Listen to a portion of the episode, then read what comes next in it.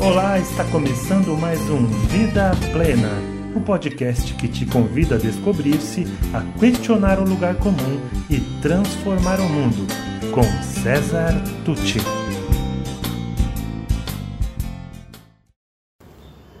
Olá, nós finalmente chegamos ao décimo e último capítulo do nosso livro Faz Sentido para Você, um capítulo que se chama Faça uma Torta Salgada.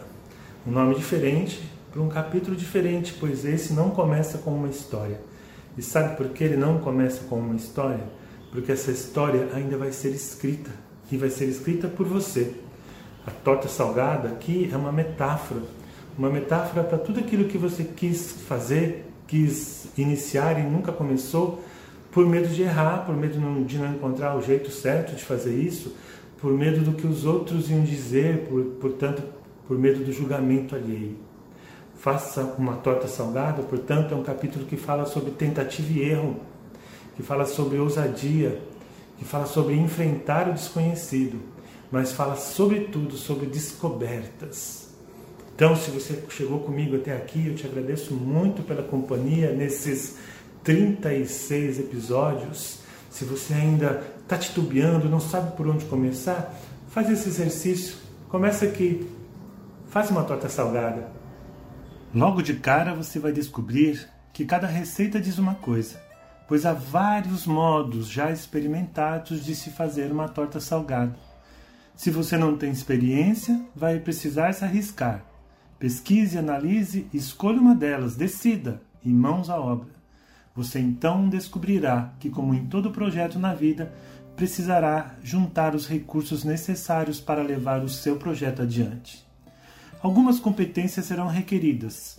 Picar cebolas e tomates pode ser algo simples para, quem já tem essas habilidades desenvolvidas. Pode ser que você se atrapalhe, e tudo bem. E isso também faz parte do aprendizado. Se alguém faz melhor do que você, é porque já errou muitas vezes, já fez muitas vezes. Você já experimentou abrir uma lata de conservas sem ter um abridor? É um desastre. Você logo notará a importância de ter o equipamento ou a ferramenta certa para cada tarefa. Assim acontece também nas dimensões emocional, mental e espiritual. Lembra de quantas vezes eu falei em singularidade Pois bem, pode ser que no começo você siga fielmente a receita. Esta pedia atum, mas eu gosto de sardinha e resolvi adaptar. Não é só isso. O recheio deveria ser colocado a frio, não iria no fogo. Mas como eu não gosto de cebola, eu prefiro dar uma refogada nela antes para dar uma amolecida, uma amolecida na cebola. E foi assim que eu fiz. Você cometerá erros. Eu cometi erros aqui. Por exemplo, não se quebra todos os ovos na mesma tigela. Se um deles estivesse podre, estragaria todos os demais. O certo é quebrar primeiro numa tigela em separado e depois juntar na tigela definitiva. Por muito, muito tempo, eu fiz tortas sem colocar ervilhas, pois algumas pessoas da família não curtiam ervilhas. Hoje eu até posso fazer uma torta sem ervilhas, mas de vez em quando. Eu posso colocar ervilhas em metade da torta. Mas a minha torta, a torta do meu jeito, na minha receita, ah, vai ervilha sim. E lembre-se, sempre que você estiver fazendo alguma coisa nova, pessoas mais experientes tentarão fazer você fazer do mesmo jeito que elas fazem. Ou podem até querer fazer no seu lugar, fazer por você, ao sentir a sua dificuldade. Isso em alguns momentos pode ser bom, mas em outros pode impedir que você descubra um jeito ainda melhor ou um jeito mais de acordo com a sua preferência de fazer aquilo. Se você quer mesmo aprender, pode ouvir conselhos e dicas, mas é você que tem que pôr a mão na massa. E quando quiser tentar um jeito novo de fazer aquilo, não se acanhe de dizer, com um jeitinho, ok, eu agradeço, mas quero experimentar um novo jeito, quero experimentar o meu jeito de fazer.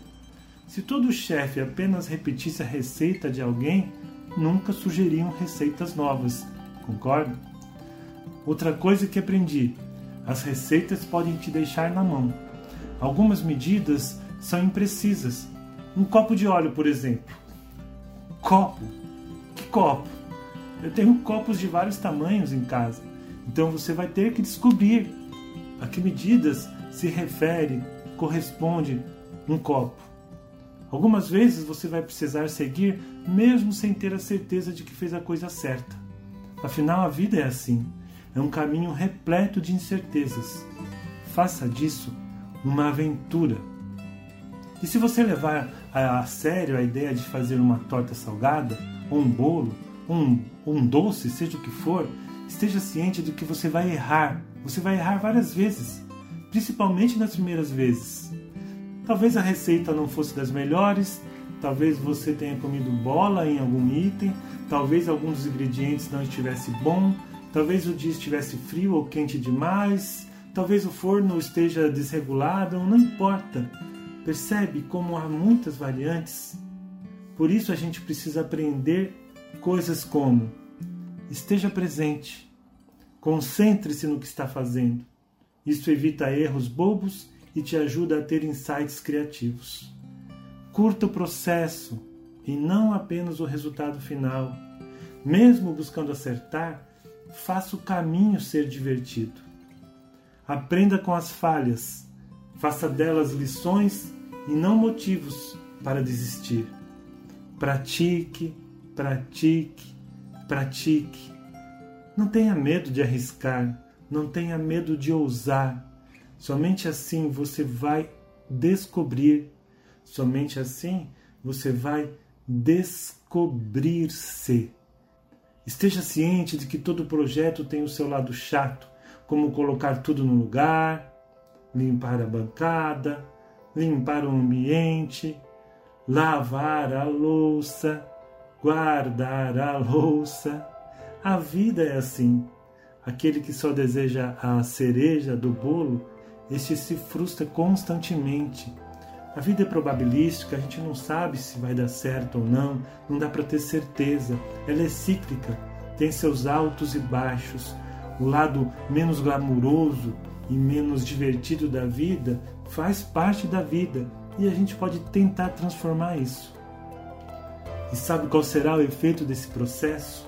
Você vai aprender, vai crescer, vai se conhecer mais, e aumentar seu nível de autoconfiança, ciente de que as falhas fazem parte deste grande, dessa imensa aventura.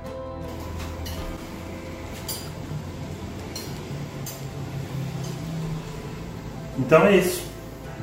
Para começar a treinar tudo que a gente falou até agora, faça uma torta salgada.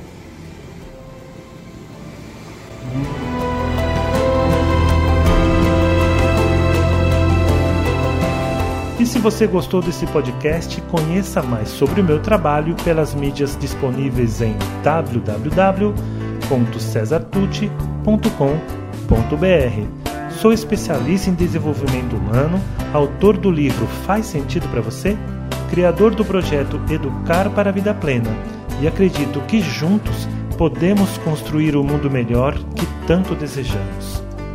Obrigado e até mais.